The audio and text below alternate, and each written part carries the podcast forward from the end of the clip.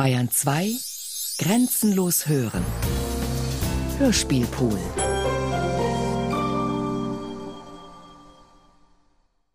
E.T.A. Hoffmann Die Serapionsbrüder Zehnter Teil Manuskript und Regie Klaus Bulat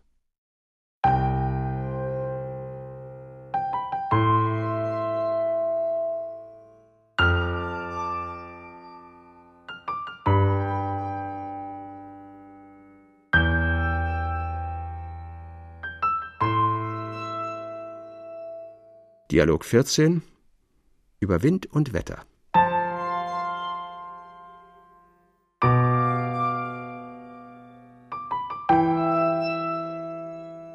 Der trübe Spätherbst war längst eingebrochen, als Theodor in seinem Zimmer beim knisternden Kaminfeuer der würdigen Serapionsbrüder harrte, die sich dann zur gewöhnlichen Stunde nach und nach einfanden. Ah, oh, welch abscheuliches Wetter! Trotz meines Mantels bin ich beinahe ganz durchnässt, und nicht viel fehlte, so hätte ein tüchtiger Windstoß mir den Hut entführt. Mich, sprach Silvester, mich machen diese Herbststürme, diese Herbstregen immer ganz unmutig, matt und krank, und dir, Freund Theodor, glaube ich, geht es ebenso.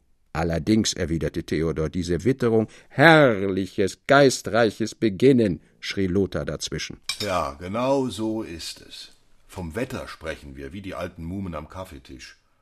Ich weiß nicht, warum wir nicht vom Wetter sprechen sollen. Stück Kuchen vielleicht, Lothar? Oder doch lieber eine Kanne vom Roten? Ottmar sagte mir übrigens vor einigen Tagen, dass er eine Novelle aufgeschrieben, in welcher der berühmte dichterische Maler Salvator Rossa die Hauptrolle spiele. Mag er uns diese Novelle jetzt vorlesen? Nicht ohne Furcht, sprach Ottmar, indem er ein Manuskript aus der Tasche zog. Nicht ohne Furcht bin ich, dass ihr meine Novelle nicht serapiontisch finden werdet. Ich hatte im Sinn, jene gemächliche, aber anmutige Breite nachzuahmen, die in den Novellen der alten Italiener, vorzüglich des Boccaccio, herrscht. Und über diese Mühen bin ich, wie ich nur lieber gleich selbst gestehen will, weitschweifig geworden. Weitschweifig? Eine unnütze Captatio Benevolentiae, rief Lothar. Lies nur deine Novelle, mein guter Freund Ottmar. Gelingt es dir, uns recht lebendig anzuregen, dass wir deinen Salvator Rossa recht wahrhaft vor uns erschauen, so wollen wir dich als einen würdigen Serapionsbruder anerkennen und das übrige mürrischen, tadelsüchtigen Kunstrichtern überlassen. Die Freunde stimmten Lothar bei, und Ottmar begann. Signor Formica, eine Novelle,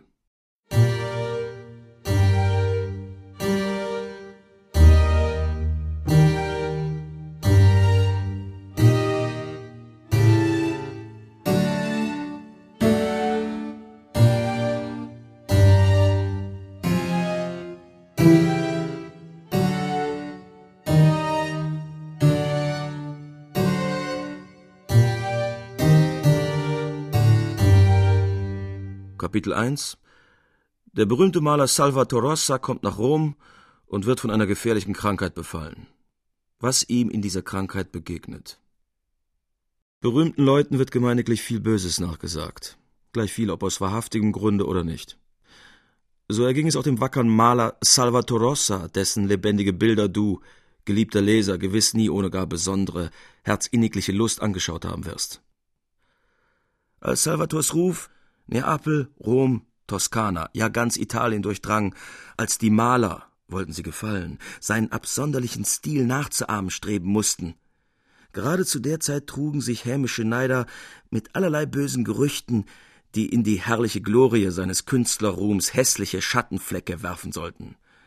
Sie behaupteten, Salvator habe in einer früheren Zeit seines Lebens sich zu einer Räuberbande geschlagen und diesem ruchlosen Verkehr all die wilden, trotzigen, abenteuerlich gekleideten Gestalten zu verdanken, die er auf seinen Gemälden angebracht. Am schlimmsten war es, dass man ihm auf den Kopf zusagte, er sei in die heillose, blutige Verschwörung verwickelt gewesen, die der berüchtigte Mas Agnello in Neapel anzettelte. Man erzählte, wie das zugegangen mit den kleinsten Umständen. Agnello Falcone, der Parteienmaler, so hieß es, einer der besten Lehrmeister Salvators, entbrannte in Wut und blutdürstiger Rache, als die spanischen Soldaten in einem Handgemenge einen seiner Verwandten getötet hatten.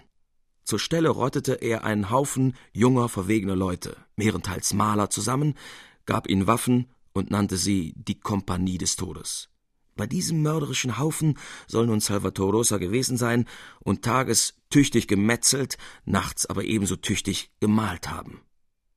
Betrachtet man seine Einöden und die Männer von fremdem, wilden Ansehen, die bald einzeln, bald truppweise umherschleichen, so kommen von selbst die unheimlichen Gedanken. Hier geschah ein grässlicher Mord, dorten wurde der blutende Leichnam in den Abgrund geschleudert und so weiter. Mag das alles nun sein, wenn man behauptet, Salvators Platon, ja selbst sein heiliger Johannes, der in der Wüste die Geburt des Heilands verkündet, sähe ein klein wenig aus wie ein Straßenräuber. Mag das alles nun sein, sage ich. Unrecht bliebe es doch, von den Werken auf den Meister selbst zu schließen. Noch einmal. Ich glaube nicht daran, dass Salvator teilgehabt hat an Mars Agnellos blutigen Gräueln. Ich denke vielmehr, dass die Schrecken der entsetzlichen Zeit ihn forttrieben von Neapel nach Rom, wo er ein armer, bedürftiger Flüchtling gerade zu der Zeit ankam, als Masaniello gefallen.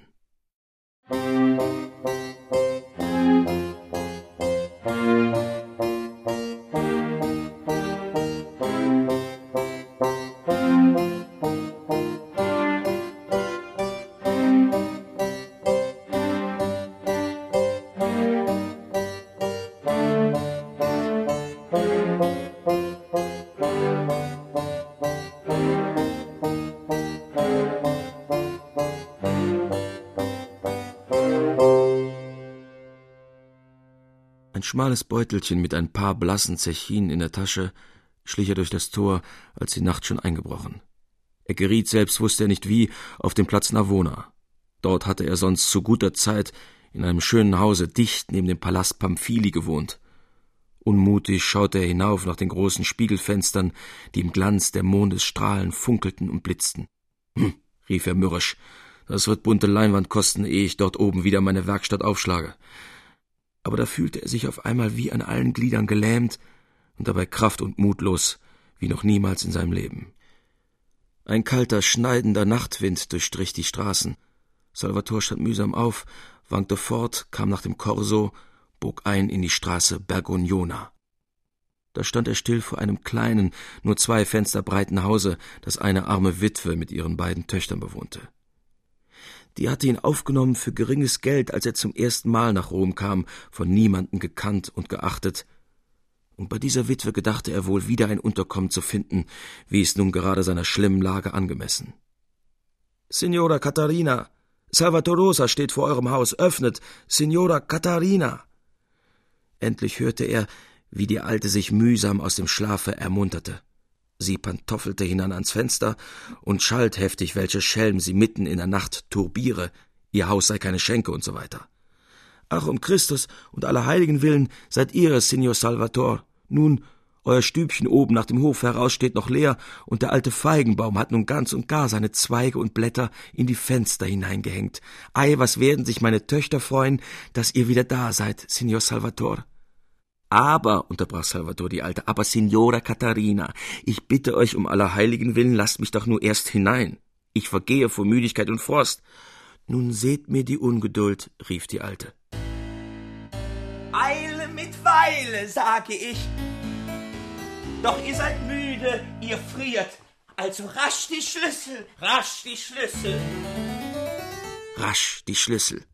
Aber nun musste die Alte erst die Töchter wecken, dann langsam, langsam Feuer anschlagen, endlich öffnete sie dem armen Salvatore die Tür, doch kaum war der in den Hausflur getreten, als er von Ermattung und Krankheit überwältigt, wie tot zu Boden niederstürzte. Ganz außer sich war die Alte über seinen bejammernswerten Zustand und wollte gleich fortrennen nach dem nahegelegenen Kloster und ihren Beichtvater holen. Der Sohn meinte dagegen, es sei beinahe besser, sich nach einem tüchtigen Arzt umzusehen, und sprang auf der Stelle fort nach dem spanischen Platz, wo, wie er wusste, der berühmte Doktor Splendiano Accuramboni wohnte. Salvator lag besinnungslos im stärksten Fieber.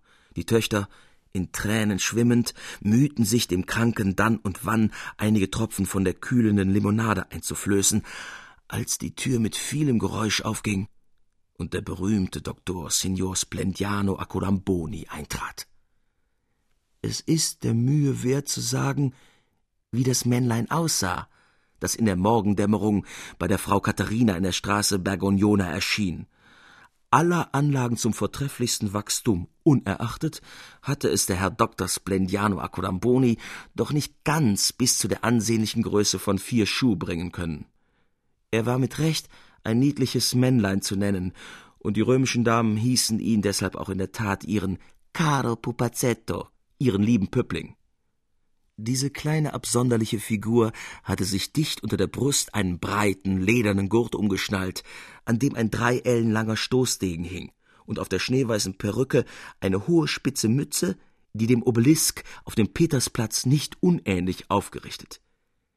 Der würdige Spleniano Accodamboni glotzte durch seine großen funkelnden Brillengläser erst den kranken Salvator, dann die Frau Katharina an und rief diese beiseite. Da liegt, schnarrte er halbleise. Da liegt nun der tüchtige Maler Salvator Rosa todkrank bei euch, Frau Katharina, und er ist verloren, wenn ihn nicht meine Kunst rettet. Sagt mir doch, hat er viele schöne große Bilder mitgebracht? Ach, lieber Herr Doktor, was die Bilder betrifft, so weiß ich noch nichts davon. Aber unten steht eine große Kiste. Die bat mich Salvator, wohl und sorgfältig zu bewahren. Es ist wohl ein gar schönes Gemälde da reingepackt, das er in Neapel gemalt. Das war nun eine Lüge, die Frau Katharina vorbrachte. Aber wir werden schon erfahren, welchen guten Grund sie dazu hatte, dem Herrn Doktor dergleichen aufzubinden. Unten verlangte der Doktor, Salvators Kiste zu sehen. Frau Katharina zeigte ihm wirklich eine, in der ein paar abgelegte Mäntel ihres seligen Eheherrn nebst einigem zerrissenen Schuhwerk wohl eingepackt lagen.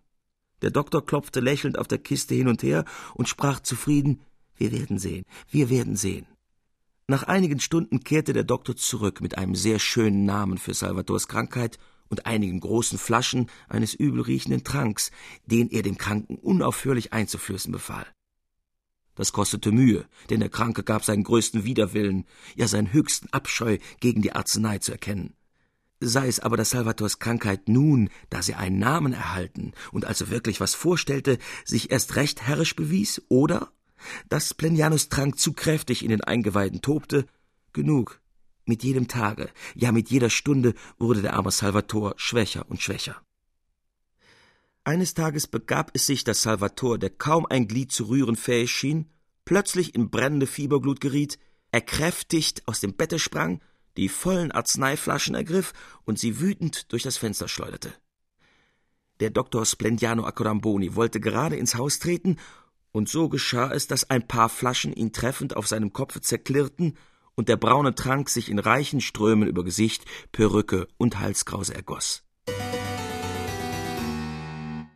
Signor Salvator ist toll geworden, in Raserei gefallen. Keine Kunst kann ihn retten. Er ist tot in zehn Minuten. Ja, mit dem Bilde, Frau Katharina, das ist mein. Der geringe Lohn meiner Mühe. Her mit dem Bilde, sagte ich doch. Gib das her. Als nun aber Frau Katharina die Kiste öffnete und der Doktor Splendiano die alten Mäntel und das zerrissene Schuhwerk zu Gesichte bekam, rollten seine Augen wie ein paar Feuerräder im Kopfe, er stampfte mit den Füßen und stürzte pfeilschnell, wie aus der Mündung einer Kanone geschossen, fort zum Hause hinaus. Salvator fiel, da der wütende Paroxysmus des heftigsten Fiebers vorüber, aufs neue in einen todähnlichen Zustand. Frau Katharina rannte daher schnell nach dem Kloster und holte den Pater Bonifacio, dass er dem Sterbenden das Sakrament reiche. Als Pater Bonifaz den Kranken erblickte, meinte er, die gar besonderen Züge, die der Tod auf des Menschen Antlitz zeichne, wenn er ihn erfassen wolle, kenne er gar gut, bei dem ohnmächtigen Salvator sei zurzeit nichts davon zu spüren und Hülfe noch möglich, die er ihm gleich verschaffen wolle, nur dürfe der Herr Dr. Splendiano Accodamboni mit seinen griechischen Namen und höllischen Flaschen nicht mehr über die Schwelle. Salvator erwachte aus seiner Ohnmacht und fühlte, wie eine wohltätige Lebenswärme ihn durchströmte. Nur war es ihm, als sei sein linker Arm gefesselt. Wo bin ich? rief er mit matter Stimme. Da stürzte ein junger Mensch von hübschem Ansehen, der an seinem Bette gestanden und den er erst jetzt gewahrte, nieder auf die Knie, ergriff seine rechte Hand, küsste sie, rief einmal über das andere, O mein bester Herr. O Herr, mein hoher Meister, nun ist alles gut. Ihr wart wohl sehr krank, als ihr von Neapel hier ankamt, aber so zum Tode gefährlich mochte doch wohl euer Zustand nicht sein. Wäret ihr nicht dem unseligen Pyramidendoktor in die Hände geraten, der alle Anstalten machte, euch unter die Erde zu bringen. Was? rief Salvator und lachte so matt wie er war, recht herzlich. Was sagt ihr? Dem Pyramidendoktor? Ja, ja. Trotz meiner Krankheit habe ich es wohl gesehen. Der kleine damastene Kerl, der mich zu dem abscheulichen, ekelhaften Höllengesöff verdammte, trug den Obelisk vom Petersplatz auf dem Kopfe, und darum heißt ihr ihn den Pyramidendoktor. O heiliger Gott, sprach der junge Mensch, da ist euch der Doktor Splendiano Accodamboni in seiner spitzen, verhängnisvollen Nachtmütze erschienen, in der er wie ein unheilbringendes Meteor jeden Morgen auf dem spanischen Platz zum Fenster hinausleuchtet. Aber dieser Mütze wegen heißt er keinesweges der Pyramidendoktor. Vielmehr hat es damit eine ganz andere Bewandtnis. Der Dr. Splendiano ist ein großer Liebhaber von Gemälden und besitzt auch in der Tat eine ganz auserlesene Gemäldesammlung, die er sich durch eine besondere Praktik erworben. Er stellt nämlich den Malern und ihren Krankheiten mit Schlauigkeit und Eifer nach. Er hängt ihnen bald diese, bald jene Krankheit an, die er mit einem ungeheuren Namen tauft und darauf loskuriert. Für die Kur lässt er sich ein Gemälde versprechen, das er, da nur besonders hartnäckige Naturen seinen kräftigen Mitteln widerstehen, gewöhnlich aus dem Nachlass des armen Malers holt. Der Begräbnisplatz bei der Pyramide des Cestius ist das Saatfeld des Doktors Splendiano Accoramboni, das er fleißig bestellt, und deshalb wird er der Pyramidendoktor genannt. Euer Glück, dass ihr im Fieberparoxysmus dem Doktor seine Flaschen auf den Kopf warft. Ein Glück, dass Frau Katharina den Pater Bonifacio holte, euch, den sie in Todesnöten glaubte, mit dem Sakrament zu versehen. Pater Bonifacio versteht sich etwas auf die Heilkunde. Er beurteilte euren Zustand ganz richtig. Er holte mich. Also seid ihr auch ein Doktor? fragte Salvator mit matter, weinerlicher Stimme. Nein, erwiderte der Jüngling, indem ihm hohe Röte ins Gesicht stieg. Nein, mein lieber hoher Meister. Nein, ich bin keinesweges ein Doktor wie Signor Splendiano Accoramboni, aber wohl ein Wundarzt. Ich eilte her, ich schlug euch eine Ader am linken Arm, ihr wart gerettet. Und nun erlaubt, dass der arme Antonio Scacciati sein ganzes Herz ausströmen lasse in Entzücken und feurigen Dank, dass der Himmel es ihm verstattete, dem hohen herrlichen Meister Salvator Rosa das Leben zu retten. Ich weiß nicht, sprach Salvator, indem er sich mühsam etwas in die Höhe richtete, ich weiß nicht, lieber Antonio, welcher besondere Geist euch treibt, dass ihr mir sogar große Verehrung beweiset. Ihr seid ein Wundarzt, und dies Gewerbe pflegt sich doch sonst mit der Kunst schwer zu paaren. In dem Augenblick trat Frau Katharina mit dem Pater Bonifacio herein, der dem Salvator ein Getränk brachte, das er kunstverständig zubereitet und das dem Kranken besser mundete und bekam als das acherontische Wasser des Pyramidendoktors Splendiano Accodamboni.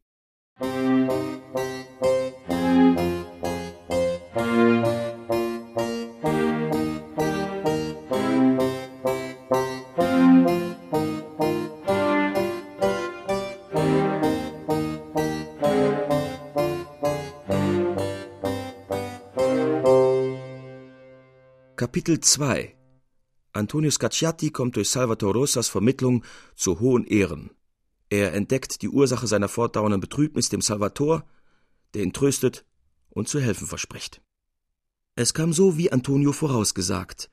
Die einfachen, heilbringenden Mittel des Pater Bonifacio, die sorgsame Pflege der guten Frau Katharina und ihrer Töchter, die milde Jahreszeit, die eben eintrat, alles schlug bei dem von Natur kräftigen Salvator so gut an, dass er sich bald gesund genug fühlte, an seine Kunst zu denken und fürs erste tüchtige Handzeichnungen entwarf, die er künftig auszuführen gedachte.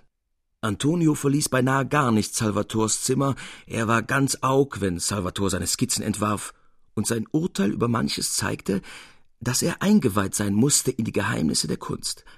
Hört, sprach Salvator eines Tages zu ihm, hört, Antonio, ihr versteht euch so gut auf die Kunst, dass ich glaube, ihr habt nicht allein vieles mit richtigem Verstande angeschaut, sondern wohl gar selbst den Pinsel in der Hand gehabt? Seht, erwiderte Antonio, so wie ich der Wundarzt Antonio Scacciati bin, der euch die Ader schlug, so gehöre ich doch ganz und gar der Kunst an, der ich mich nun auch ganz ergeben will, das verhasste Handwerk beiseite werfend. Oho, rief Salvator, Antonio bedenkt, was ihr tut. Ihr seid ein geschickter Wundarzt und werdet vielleicht ein stümperhafter Maler werden und bleiben. Denn verzeiht, so jung ihr noch an Jahren sein möget, so seid ihr doch schon zu alt, um jetzt noch die Kohle zur Hand zu nehmen. Ei, erwiderte Antonio mild lächelnd, ei, mein lieber Meister, wie sollte mir der wahnsinnige Gedanke kommen, jetzt mich zur schweren Malerkunst zu wenden, hätte ich nicht, wie ich nur konnte, schon von Kindesbeinen an die Kunst getrieben. Wisst, dass der große Annibal sich des verlassenen Knaben annahm. Wisst, dass ich mich wohl recht eigentlich Guido Renis Schüler nennen darf. Ihr habt ja gar große Lehrer gehabt, und so kann es gar nicht fehlen, dass ihr eurer Wundarzneikunst unbeschadet auch ein großer Schüler sein müsst. Nur begreife ich nicht, wie ihr, ein treuer Anhänger des sanften, zierlichen Guido, wie ihr da einiges Wohlgefallen an meinen Bildern finden, wie ihr mich wirklich für einen Meister der Kunst halten könnt. Dem Jüngling stieg hohe Glut ins Gesicht bei diesen Worten Salvators.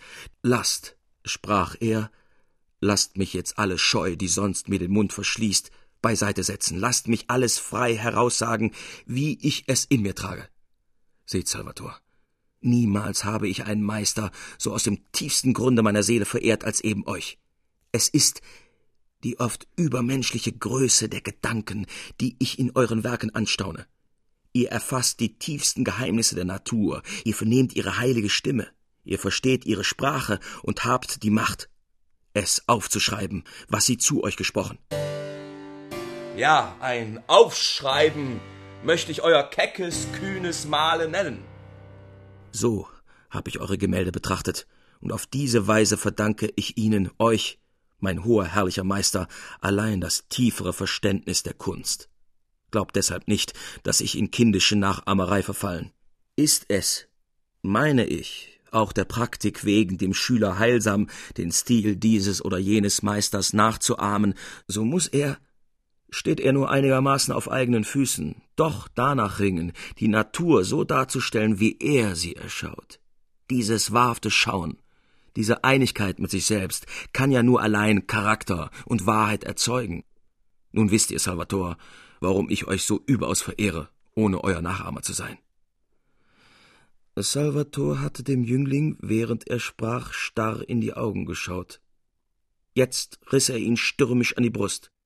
Antonio, sprach er dann, ihr habt in diesem Augenblick gar weise, tiefsinnige Worte gesagt. So jung ihr an Jahren seid, so möget ihr es doch, was das wahre Verständnis der Kunst betrifft, manchem von unseren alten, hochgepriesenen Meistern zuvortun, die viel Abenteuerliches von ihrem Malen faseln, ohne jemals der Sache auf den Grund zu kommen. Wahrhaftig.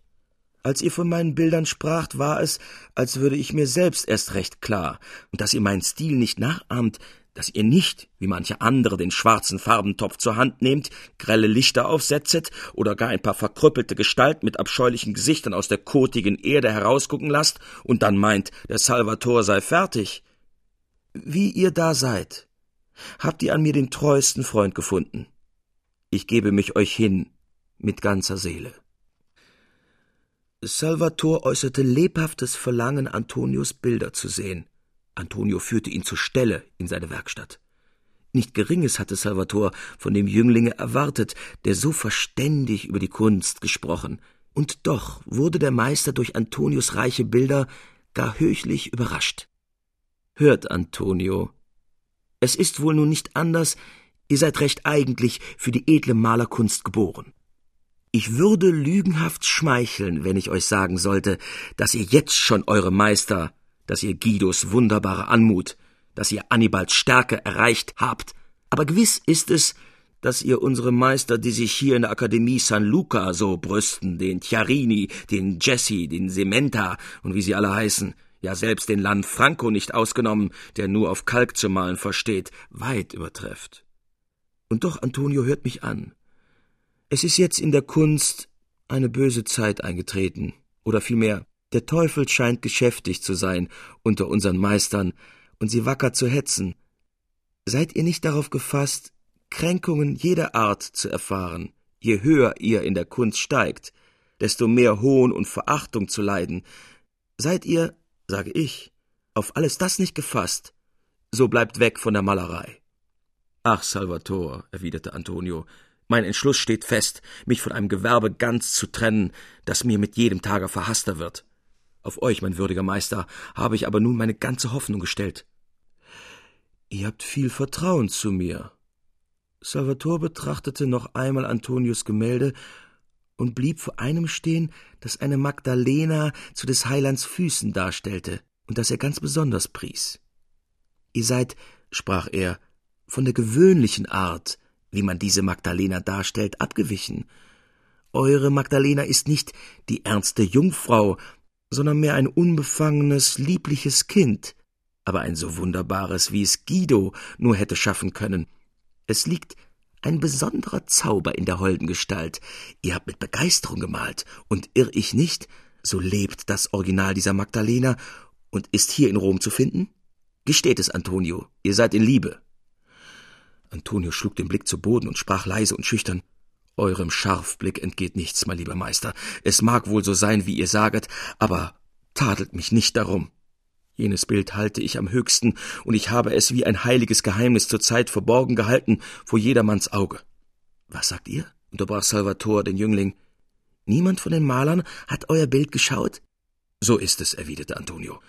Nun, fuhr Salvator fort, indem ihm die Augen vor Freude blitzten, nun, Antonio, so seid gewiss, dass ich eure neidischen, hochmütigen Verfolger zu Boden schlage und euch zu verdienten Ehren bringe. Vertraut mir euer Bild an, schafft es zur Nachtzeit heimlich in meine Wohnung, und für das Übrige lasst mich dann sorgen. Wollt ihr das tun? Mit tausend Freuden, erwiderte Antonio.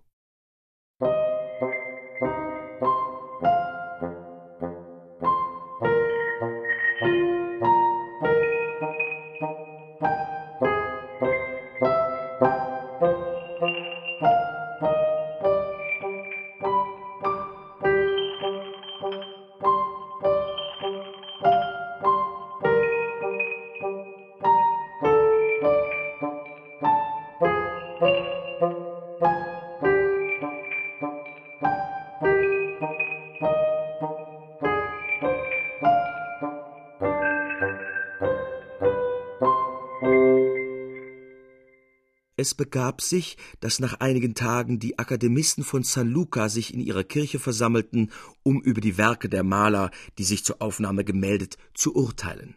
Dort hatte Salvator das schöne Bild Scacciatis aufstellen lassen. Unwillkürlich wurden die Maler von der Stärke und Anmut des Gemäldes hingerissen, und von allen Lippen ertönte das unangemessenste Lob.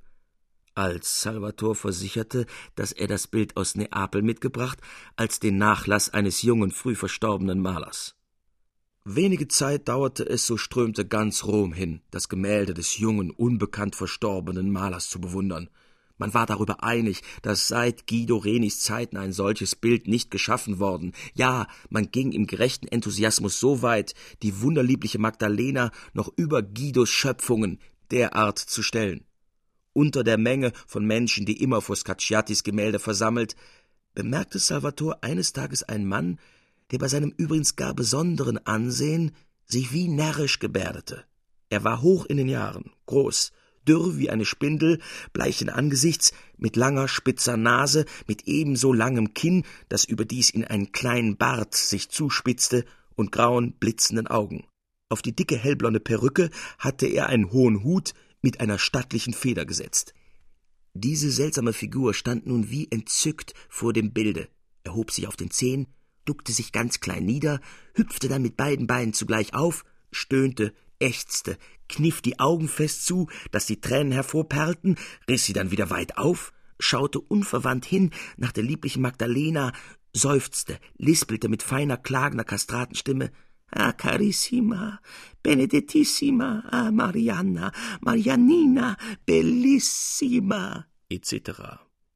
Und dann hüpfte er wieder auf und nieder und dankte der Jungfrau und allen Heiligen, dass der verruchte Maler tot sei, der das himmlische Bild gemalt, das ihn in Verzweiflung und Raserei stürze. Ganz Rom war erfüllt von dem wunderbaren Gemälde Scacciatis.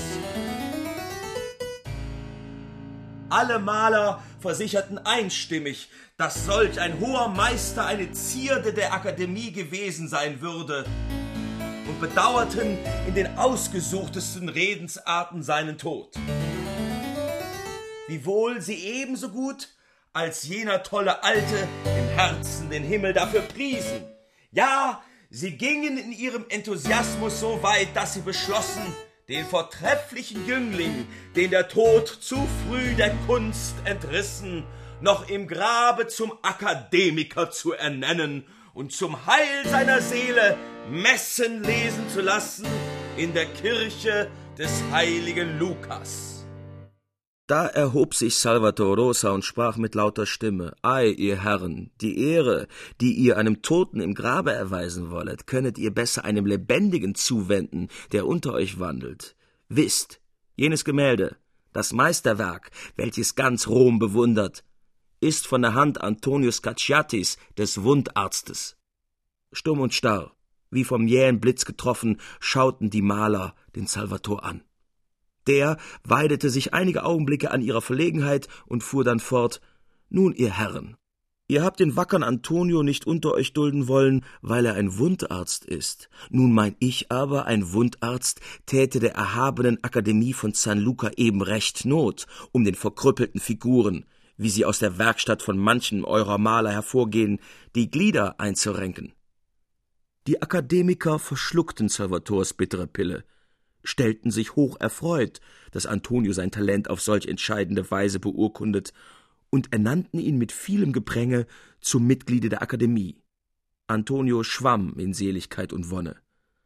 Desto mehr nahm es den Salvator Wunder, als, da einige Tage vergangen, der Jüngling bei ihm sich einfand, bleich, entstellt, ganz Gram und Verzweiflung.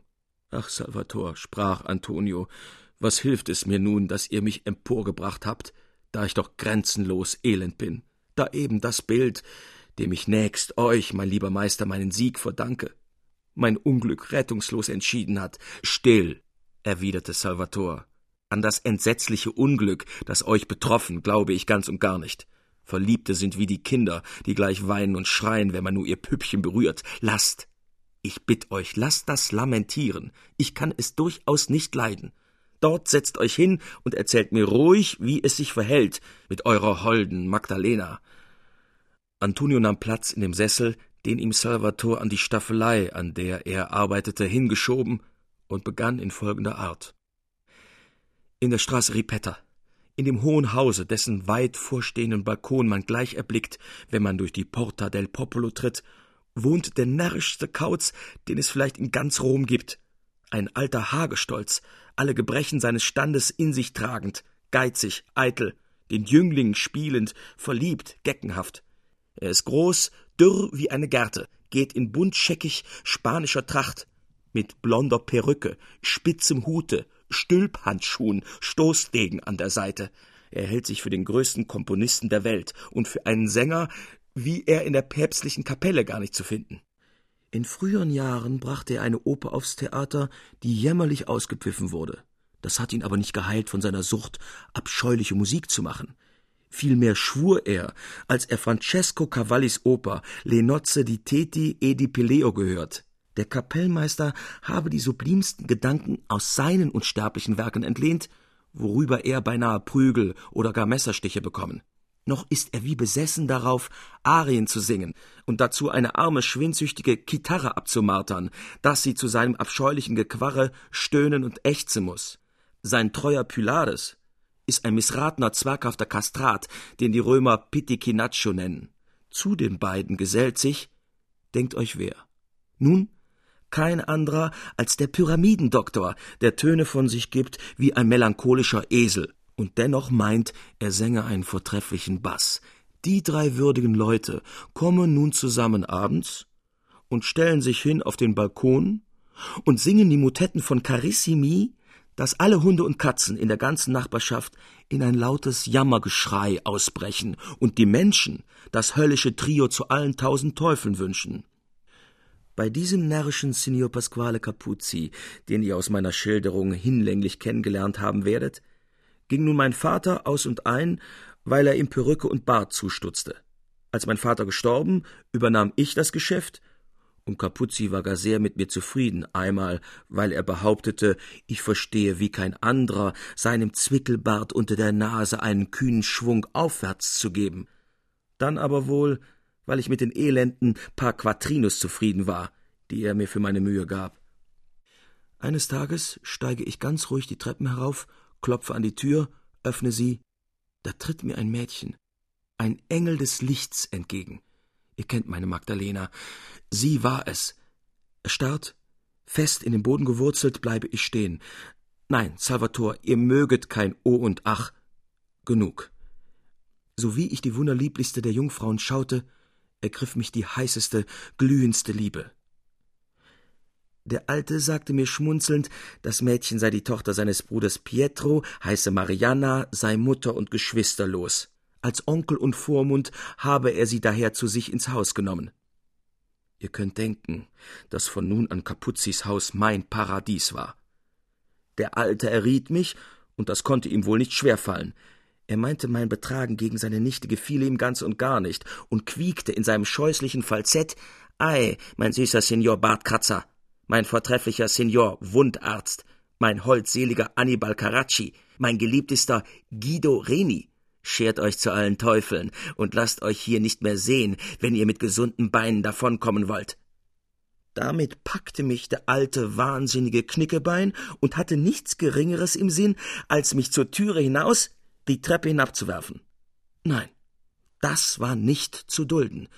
Wütend fasste ich den Alten, stülpte ihn um, dass er laut aufkreischend die Beine in die Höhe streckte, rannte die Treppe hinab zur Türe hinaus, die nun freilich für mich verschlossen blieb. So standen die Sachen, als ihr nach Rom kamt, und als der Himmel dem guten Pater Bonifatio es eingab, mich zu euch zu führen. Nun, da durch eure Geschicklichkeit das gelungen, wonach ich vergebens getrachtet hätte, als die Akademie von San Luca mich aufgenommen, als ganz Rom mir Lob und Ehre in überreichem Maß gespendet hatte, ging ich gerades Weges zum Alten. Mit ernstem festen Ton hielt ich ihm nun vor, dass es jetzt keinen Bartkratzer und Wundarzt, wohl aber einen berühmten Maler und Akademiker von San Luca, Antonio Scacciati, gebe, dem er die Hand seiner Nichte Marianna nicht verweigern werde.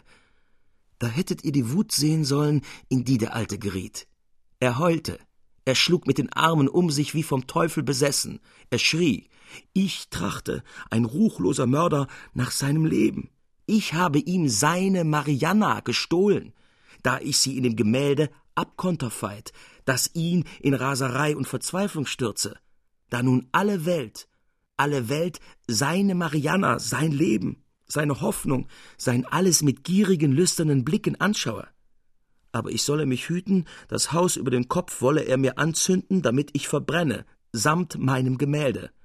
Der alte, wahnsinnige Capuzzi ist bis über die Ohren verliebt in seine Nichte. Er schließt sie ein. Er wird, gelingt es ihm, Dispensation zu bekommen, sie zu der abscheulichsten Verbindung zwingen. Alle Hoffnung ist verloren. Ich meine vielmehr, sprach Salvator lachend, dass eure Sachen gar nicht besser stehen können. Mariana liebt euch, davon seid ihr überzeugt, und es kommt nur darauf an, sie dem alten tollen Signor Pasquale Capuzzi zu entreißen. Damit schnickte Salvator den Pinsel aus, warf den Mantel um und eilte nach dem Korso.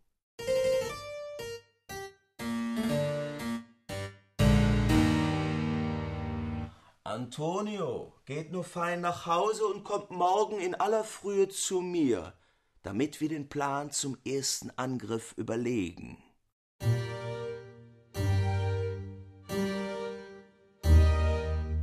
Kapitel 3 Signor Pasquale Capuzzi erscheint in Salvator Rossas Wohnung. Was sich dabei begibt.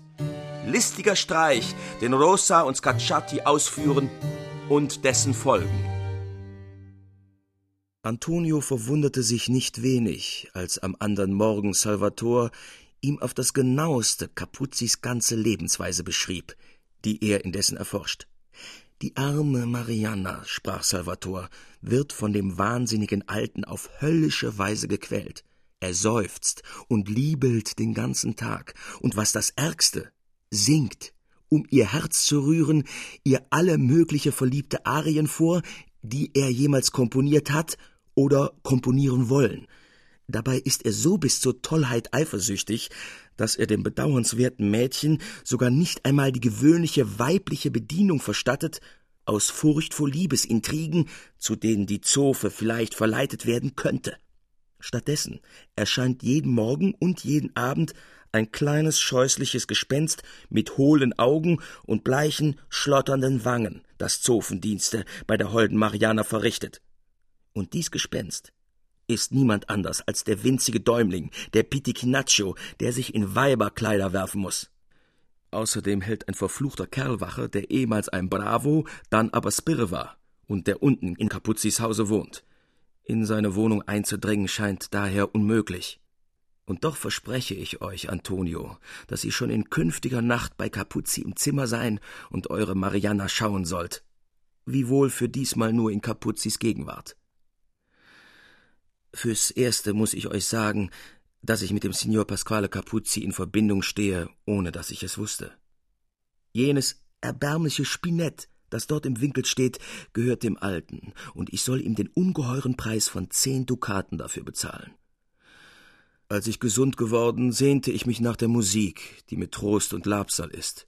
Ich bat meine Wirtin, mir solch ein Instrument wie das Spinett dort zu besorgen. Erst gestern Abend erfuhr ich ganz zufällig, dass es der ehrliche Signor Capuzzi sei, der mich mit seinem alten, gebrechlichen Spinett zu prellen beschlossen. Frau Katharina hatte sich an eine Bekannte gewendet, die im Hause des Capuzzi und noch dazu in demselben Stockwerk wohnt, und nun könnt ihr euch wohl denken, wo ich alle meine schönen Nachrichten herhabe. In diesem Augenblicke wurde an Salvators Tür geklopft, und zu nicht geringem Erstaunen beider trat Signor Pasquale Capuzzi herein, in voller Pracht und Herrlichkeit. Sowie er den Scacciati erblickte, blieb er, wie an allen Gliedern gelähmt, stehen, riß die Augen weit auf und schnappte nach Luft, als wollte ihm der Atem vergehen. Ich habe, stammelte Capuzzi mühsam, ich habe mit euch zu reden, bester Signor Salvator, aber allein, wenn ihr allein seid, erlaubt, dass ich mich jetzt entferne und zu gelegenerer Zeit wiederkomme. Mitnichten, sprach Salvator, indem er den Alten festhielt, mitnichten, mein bester Signor. Ihr sollt nicht von der Stelle. Ihr konntet zu keiner gelegeneren Stunde kommen, denn da ihr ein großer Verehrer der edlen Malerkunst, der Freund aller tüchtigen Maler seid, so wird es euch nicht wenig Freude machen, wenn ich euch hier den ersten Maler unserer Zeit vorstelle. Antonio Scacciati. Antonio Scacciati dessen herrliches Gemälde, dessen wundervolle Magdalena zu des Heilands Füßen ganz Rom mit dem glühendsten Enthusiasmus bewundert. Gewiss seid auch ihr ganz und gar von dem Bilde erfüllt und habt wohl eifrig gewünscht, den wackern Meister selbst zu kennen. Den Alten überfiel ein heftiges Zittern. Er schüttelte sich wie im Fieberfrost, während er glühende, wütende Blicke auf den armen Antonio schoss. Dass Antonio aber so tat, als sähe er ihn zum ersten Mal, dass er ihn mit so schmeichelhaften Worten anredete, das brachte den Alten auf einmal wieder zu sich selbst. Er zwang sich zum schmunzelnden Lächeln und wandte sich dann zum Salvator, den er um die Zahlung der zehn Dukaten für das verkaufte Spinett anging. Wir wollen, erwiderte Salvator, die lumpige Kleinigkeit nachher abmachen, bester Signor. Erst lasst es euch gefallen, die Skizze eines Gemäldes zu betrachten, die ich entworfen, und dabei ein Glas edlen Syrakuser Weines zu trinken. Der Alte trank gar zu gern ein Glas guten Weins, wenn er kein Geld dafür ausgeben durfte. Hatte er nun noch dazu die Hoffnung im Herzen, für ein abgelebtes morsches Spinett zehn Dukaten zu erhalten, so musste ihm wohl ganz behaglich zumute werden. Diese Behaglichkeit äußerte er denn auch, indem er gar lieblich schmunzelte, die Äuglein halb zudrückte, sich fleißig Kinn und Zwickelbart strich, einmal über das andere lispelte, herrlich, äh, köstlich, ohne dass man wusste, was er meinte, das Gemälde oder den Wein. Sagt mir doch, mein bester Signor, fing Salvator plötzlich an, ihr sollt ja eine wunderschöne, wunderliebliche Nichte haben, Mariana geheißen. Alle unsere jungen Herren rennen, vom verliebten Wahnsinn getrieben, unaufhörlich durch die Straße Ripetta und renken sich, nach eurem Balkon hinaufschauend, beinahe die Hälse aus, nur um eure holde Mariana zu sehen, um einen einzigen Blick ihrer Himmelsaugen zu erhaschen. Fort war aus dem Gesichte des Alten plötzlich alles liebliche Schmunzeln, alle Fröhlichkeit, die der gute Wein entzündet. Finster vor sich hin blickend, sprach er barsch Da sieht man das tiefe Verderbnis unserer sündigen Jugend. Doch lasst uns von meiner Nichte schweigen. Wir können ja bedeutendere Worte wechseln über die edle Kunst, wozu mich euer schönes Gemälde von selbst auffordert.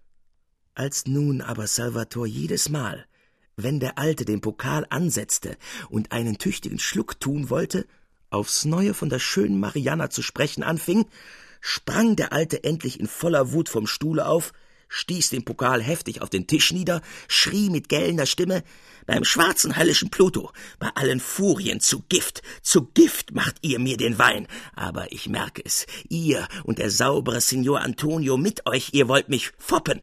Das soll euch aber schlecht gelingen. Zahlt mir sogleich die zehn Dukaten, die ihr mir schuldig seid, und dann überlasse ich euch samt eurem Kumpan, dem Bartkratzer Antonio, allen Teufeln.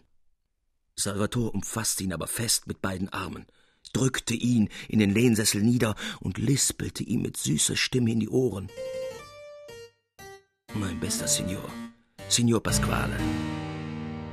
Signor Pasquale, merkt ihr denn nicht, dass ich nur Scherz treibe, nicht zehn? Dreißig bare blanke Dukaten sollt ihr für euer Spinett haben. Dreißig. Dreißig blanke Dukaten und so lange wiederholte er dreißig blanke bare Dukaten, bis Capuzzi mit matter, ohnmächtiger Stimme sprach Was sagt ihr, bester Signor? Dreißig Dukaten für das Spinett ohne Reparatur? Da ließ Salvator den Alten los und versicherte, er setze seine Ehre zum Pfande, dass das Spinett binnen einer Stunde dreißig, vierzig Dukaten wert sein und dass Signor Pasquale so viel dafür erhalten solle. Doch begann Salvator wieder. Doch habe ich, ehe ich mein Versprechen erfülle, noch eine kleine Bedingung zu machen, die ihr, mein würdigster Signor Pasquale Capuzzi, die Senegalia, sehr leicht erfüllen könnt. Ihr seid der erste Komponist in ganz Italien und dabei der vortrefflichste Sänger, den es geben mag. Mit Entzücken habe ich die große Szene in der Oper Le Nozze di Teti e Peleo gehört, die der verruchte Francesco Cavalli euch diebischerweise entwandt hat und für seine Arbeit ausgibt, wolltet ihr, während ich hier das Spinett instand setze, mir diese Arie vorsingen? Ich wüsste in der Tat nicht, was mir angenehmeres erzeigt werden könnte.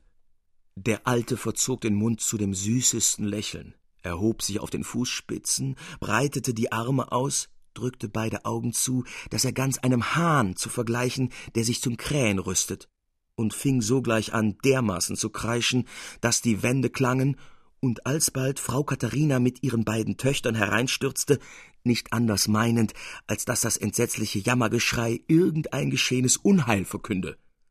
Ganz erstaunt blieben sie in der Türe stehen, als sie den krähenden Alten erblickten, und bildeten so das Publikum des unerhörten Virtuosen Capuzzi.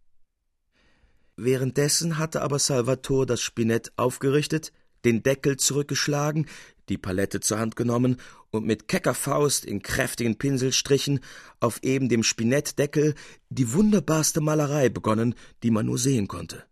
Der Alte sang oder kreischte, von dem musikalischen Wahnsinn fortgerissen, ohne aufhören, indem er durch die greulichsten Rezitative sich von einer höllischen Arie zur anderen durcharbeitete. Das mochte wohl beinahe zwei Stunden gedauert haben, da sank er, kirschbraun im Gesicht, atemlos in den Lehnsessel. Sogleich fiel sein Blick auf das bemalte Spinett, das ihm gerade überstand. Da riß er die Augen weit auf, als sähe er Wunder, stülpte den spitzen Hut auf die Perücke, nahm den Krückstock unter den Arm, sprang hin, mit einem Satz ans Spinett, riss den Deckel aus den Scharnieren, hob ihn hoch über den Kopf und rannte so wie besessen zur Tür hinaus, die Treppe hinab, fort, fort aus dem Hause, in dem Frau Katharina und ihre beiden Töchter laut hinter ihm herlachten. Der alte Geizhals weiß, sprach Salvator, dass er den bemalten Deckel nur zum Grafen Colonna oder zu meinem Freunde Rossi tragen darf, um vierzig Dukaten und auch wohl noch mehr dafür zu erhalten.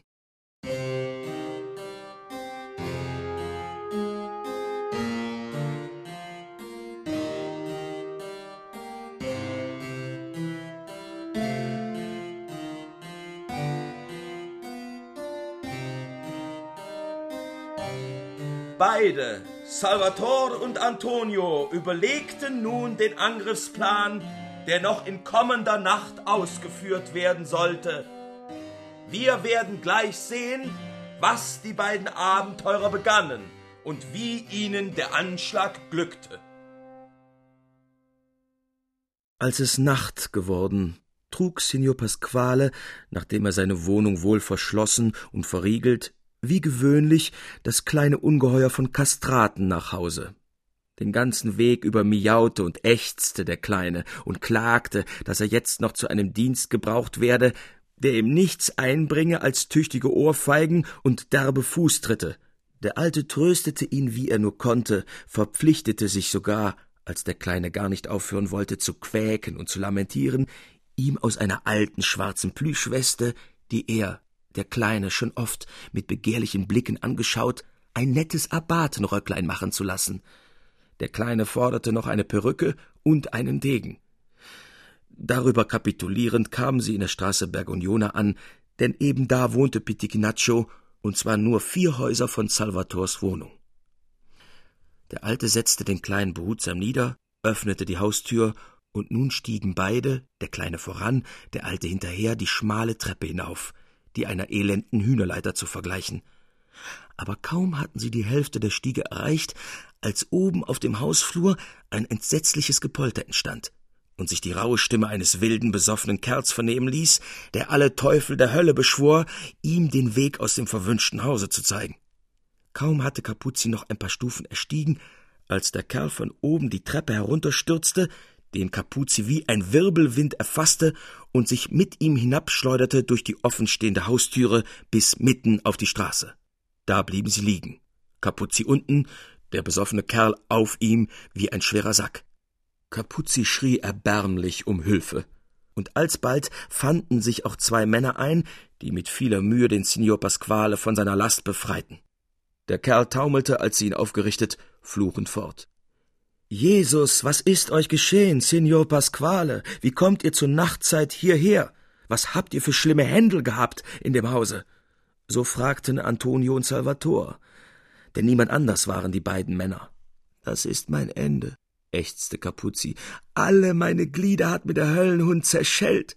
Ich kann mich nicht rühren. Lass doch sehen, sprach Antonio ganz erschrocken. Allerheiligen, bester Signor Pasquale. Bester Signor Pasquale, ihr habt das rechte Bein gebrochen, an der gefährlichsten Stelle. Wird euch nicht schleunige Hilfe geleistet, so seid ihr binnen weniger Zeit des Todes. Oder bleibt doch wenigstens auf immer lahm. Beide hoben nun den Alten, der über die unsäglichsten Schmerzen schrie, die der gebrochene Fuß verursache, sanft und behutsam auf und trugen ihn nach Salvators Wohnung. Salvator und Antonio überzeugten sich, dass der in Pitichinaccios Wohnung abgesendete Kerl seine Sachen vortrefflich gemacht. Außer einigen blauen Flecken hatte Capuzzi nicht die mindeste Beschädigung davongetragen. So fürchterlich der Sturz auch dem Anscheine nach gewesen. Antonio schiente und schnürte dem Alten den rechten Fuß zusammen, dass er sich nicht regen konnte. Und dabei umwickelten sie ihn mit in Eiswasser genetzten Tüchern, angeblich um der Entzündung zu wehren, dass der Alte wie im Fieberfrost sich schüttelte. Mein guter Signor Antonio, ächzte er leise, sagt mir, ist es um mich geschehen? Muss ich sterben? Beruhigt euch nur, erwiderte Antonio, beruhigt euch nur, Signor Pasquale. Ihr seid für euren Zustand munter und stark genug. Wir wollen euch daher, so wie der Tag anbricht, in eure Wohnung tragen. Der Alte seufzte recht tief auf, schloss die Augen und blieb einige Augenblicke stumm. Dann streckte er die Hand aus nach Antonio, zog ihn dicht an sich und sprach ganz leise Nicht wahr, bester Signor, das mit Mariana, das war nur euer Scherz, solch ein lustiger Einfall, wie ihn junge Leute haben. Denkt doch, erwiderte Antonio, denkt doch jetzt nicht an so etwas, Signor Pasquale. Es ist wahr, eure Nichte stach mir in die Augen, aber jetzt habe ich ganz andere Dinge im Kopfe und bin, ich muss es euch nur aufrichtig gestehen, recht sehr damit zufrieden, dass ihr mich mit meinem törichten Antrage so kurz abgefertigt habt. Antonio, rief der Alte laut, Antonio, Gesegneter des Himmels, du bist mein Trost, meine Hülfe, mein Labsal. Da du Mariana nicht liebst, ist mir aller Schmerz entnommen.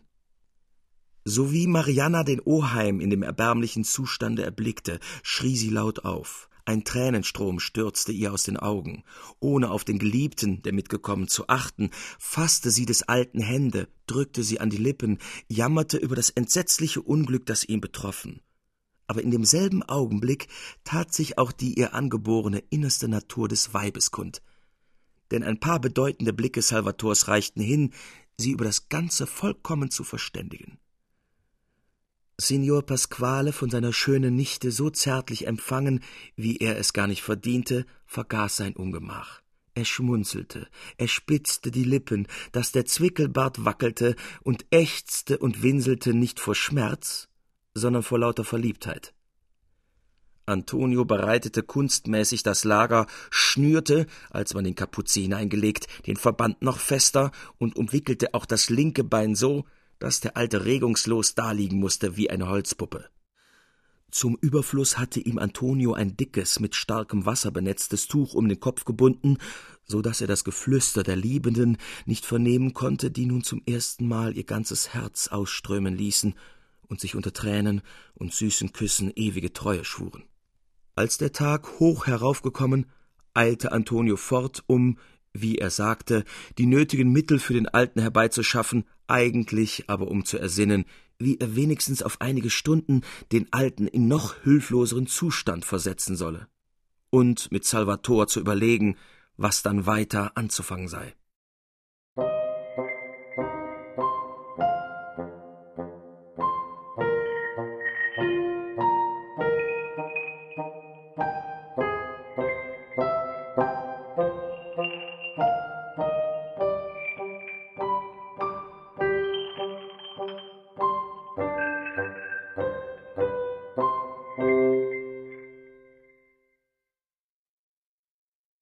E.T.A. Hoffmann Die Serapionsbrüder Zehnter Teil.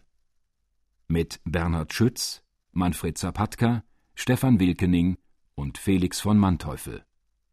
Ton und Technik Andreas Meinitzberger Regieassistenz Katrin Martin. Manuskript, Musik und Regie Klaus Bulert Produktion Bayerischer Rundfunk 2006 Redaktion Herbert Kapfer